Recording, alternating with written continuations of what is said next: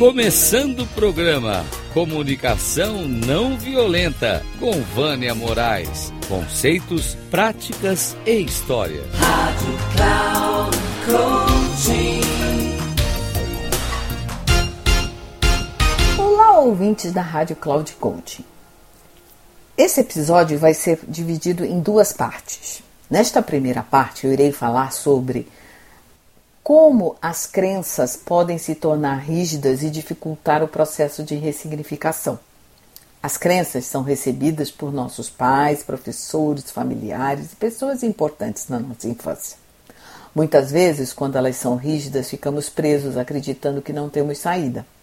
Questionar as crenças é questionar as pessoas importantes para nós, e isso pode nos levar a um sentimento de traição. O pensar versus o sentir implica intenção dentro de nós. A tensão nos leva a contrair e, dessa forma, se torna enrijecido, dificultando a flexibilidade e a adaptabilidade.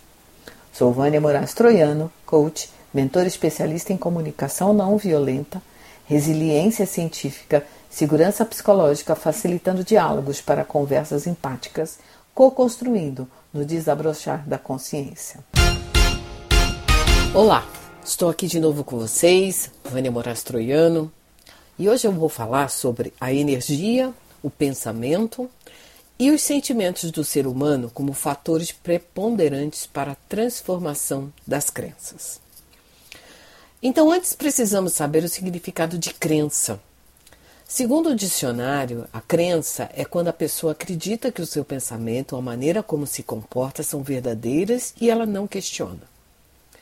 Você já deve ter muitas vezes escutado: Ah, eu aprendi assim, eu cresci assim, é, os meus pais que me ensinaram, os meus avós que me ensinaram. Sempre foi assim, nunca mudou. E é interessante porque isso, sempre que alguém me fala que eu nasci assim, eu cresci assim, eu lembro daquela música da, de uma das novelas que a gente teve. Eu era bem jovem e talvez muitos de vocês não, não, não lembrem, não lembrem ou não saibam, mas chamava-se Gabriela.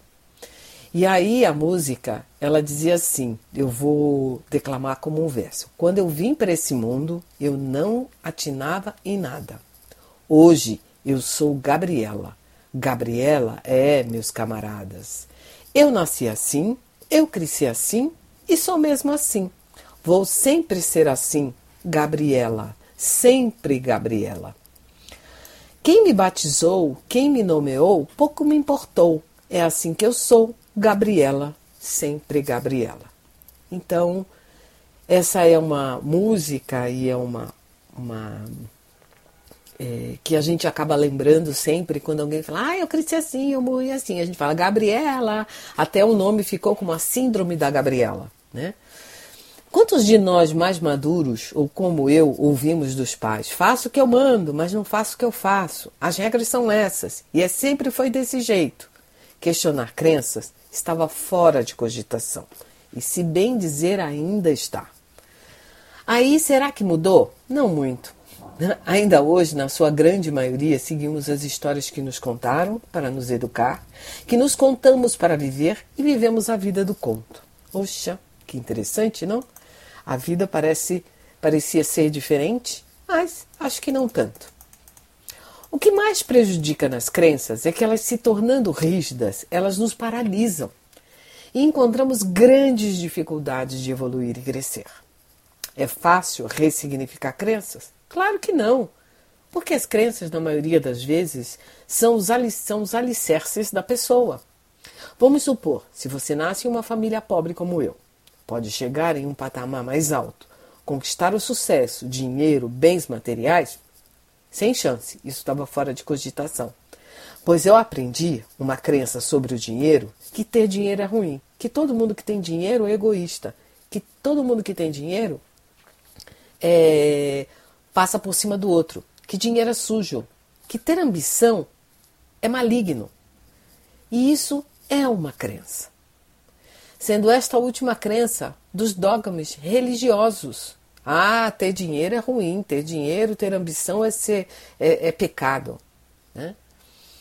E a incongruência que mais vi ao longo da minha vida foi a riqueza de várias instituições religiosas. Olha que interessante, não? Não estou aqui para questionar ou criticar nenhuma dessas instituições. Eu estou aqui para trazer a reflexão de como aprendemos coisas desnecessárias e não verdadeiras ao longo de nossas vidas. Professores e pais, por exemplo, podem levar uma criança a acreditar que ela é incapaz apenas com uma fala. Você é burro, não sabe fazer nada direito, não sabe prestar atenção, nunca vai ser nada na vida, é preguiçosa e não se esforça para nada, chora à toa, homem não chora, parece uma menininha. E por aí vai, né? Você percebe a responsabilidade de cada um de nós diante do que falamos para alguém? Se para criança é um problema, imagina também para nós adultos, não é nada diferente.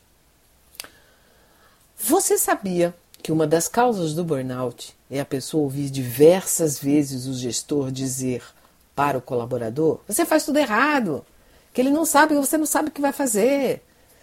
E se ele não tiver claro dentro de si, e se a pessoa não se sentir segura de suas capacidades, habilidades, ela começa a desacreditar em si mesma. Ou seja, ela passa a acreditar na crença de que ela não é boa, de que ela não merece, de que ela está naquele lugar por sorte? Olha só. Bem, eu costumo dizer que cada um que fala, fala da sua própria perspectiva, das suas próprias crenças, dos próprios vieses e julgamentos. Podemos tomar ações perigosas se, quando estamos no piloto automático, na qual estamos na maior parte do nosso tempo, deixar um rastro destruidor. Isso começa em nossa terra infância e se expande até a nossa vida adulta, ou ao longo da nossa vida adulta, melhor dizendo.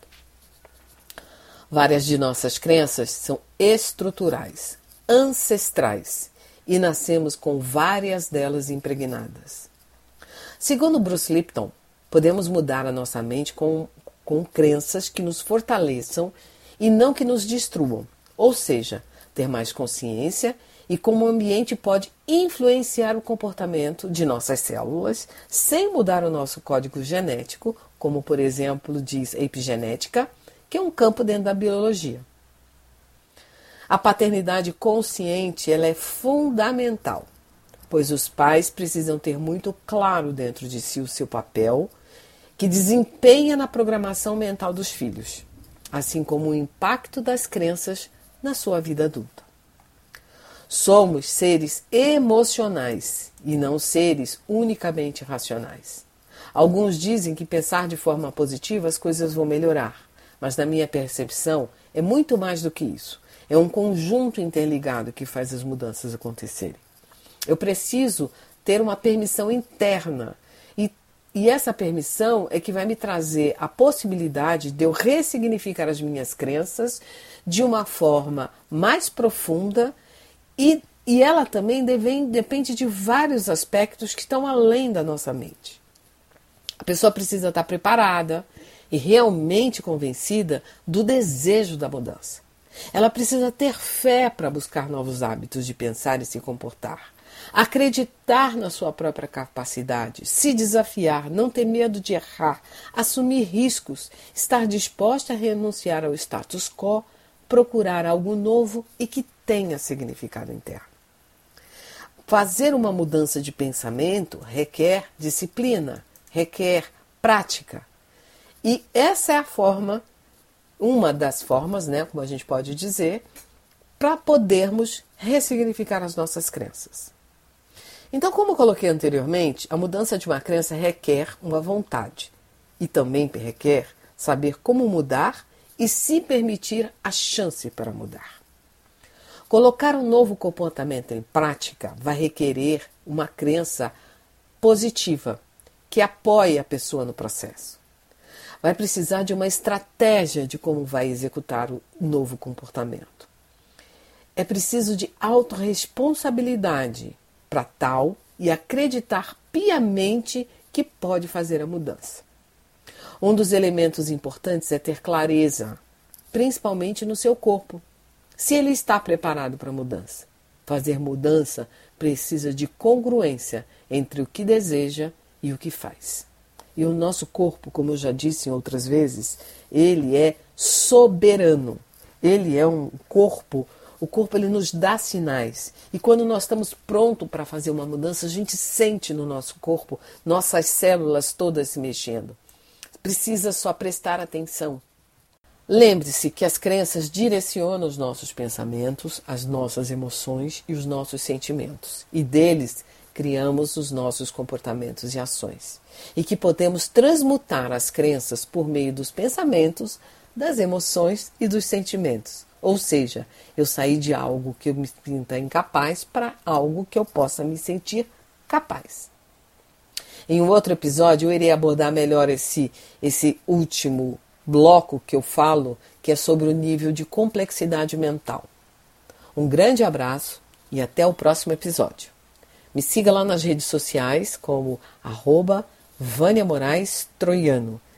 Vânia com W, Moraes com E e Troiano com Y. Um grande abraço.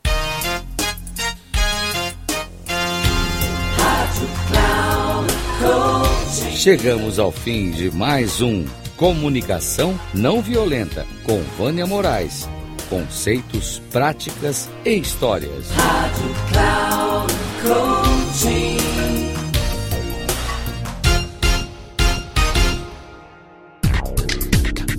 Se ligue. Comunicação não violenta com Vânia Moraes. Conceitos, práticas e histórias. Você ouve sempre às quartas-feiras às 11 da manhã, com reprise na quinta às 15 horas e na sexta às 18 horas, aqui na Rádio Cloud Coaching.